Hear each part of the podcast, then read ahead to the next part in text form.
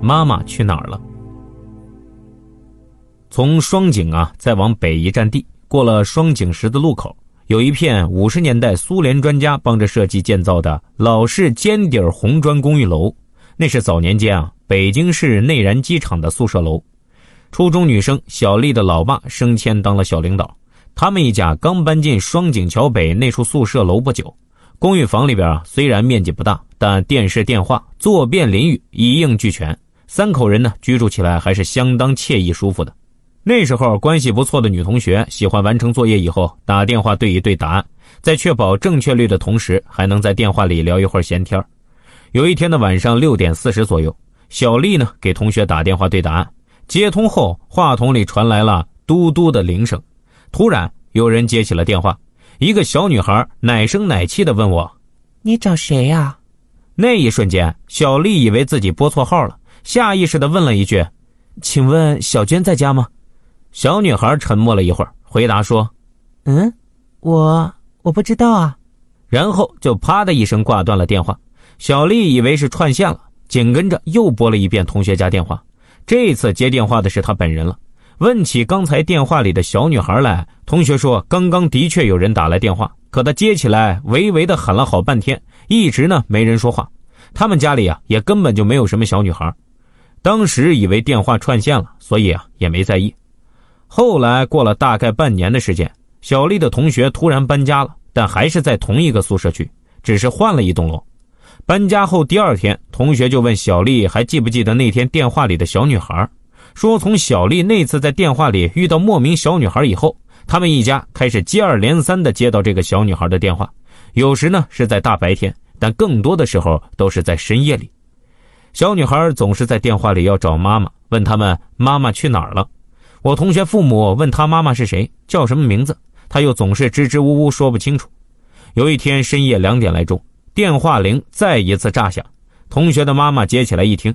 话筒中传来一阵粗重频繁的喘息声，还间或有那个小女孩焦急痛苦的呻吟声。这夜深人静，听筒里的声音一阵紧似一阵，仿佛下一秒就要穿破听筒冲了出来。同学的妈妈吓得扔掉话筒，大声尖叫起来。这下他们一家三口都觉得电话有问题了，赶紧跟街坊四邻、一个厂里的同事打听了一番。没怎么费劲就了解到，以前呀，他们住的这间公寓也住着一家三口。男主人是负责全国各地协调厂里产品业务的营销经理，常年不在家，平时就他老婆带着四岁的小女儿同住。有一年冬天，气温特别低，天上呢飘着鹅毛大雪。快过年了，业务经理又出差跑业务去了。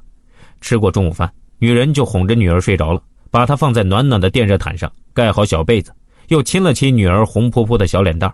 然后呢，就下楼去同事家里打麻将了。女人呢，没有工作，打牌几乎就是她寂寞忙碌的主妇生涯中的唯一消遣。那天，女人的手气是真好呀，一把连着一把胡牌。她看看时间，该回家做饭了。那几家人呢，是硬拉住她不让走，非要再打几圈翻身。女人赢了牌，心里高兴，就又坐下打了起来，直到有人疯狂的捶砸同事家的门。来人急火火的告诉她。快快！你们家着火了！我的孩子！女人大叫一声就冲回家去，可浓烟与火舌将她拦在了门口。她疯了一般，不顾一切的就往家里冲。街坊四邻们流着眼泪，死死的拽住了她。过了很久很久，大火才被扑灭。消防人员告诉她，是电热毯短路引发了火灾。她女儿被发现的时候，仍然被小褥子裹着睡在电热毯上，可能是被浓烟呛晕了，没能逃跑躲避。孩子呢，被烧的是全身碳化，全身痉挛，皱缩成了一个小小的团。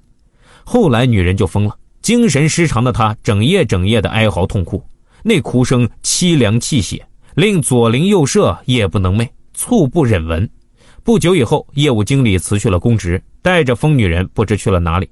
在小丽同学一家搬进去之前，厂里也曾找过高人驱鬼驱邪，可大师费了老半天劲。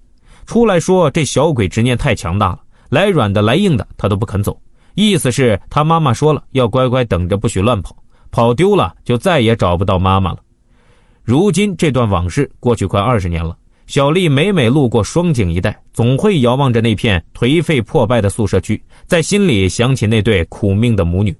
现在人们经常调侃说，为人父母需要考证，说的就是任何一个不经意的疏忽大意，都有可能铸成终生痛悔、永难弥补的大错。母女之情是人世间最真挚深厚的情感。女儿或许从来不曾恨过他、怪过他，还一直固执地守在家里等妈妈。他若能够振作起来，走出伤痛，努力好好的活下去，才是对女儿最好的感应与召唤吧。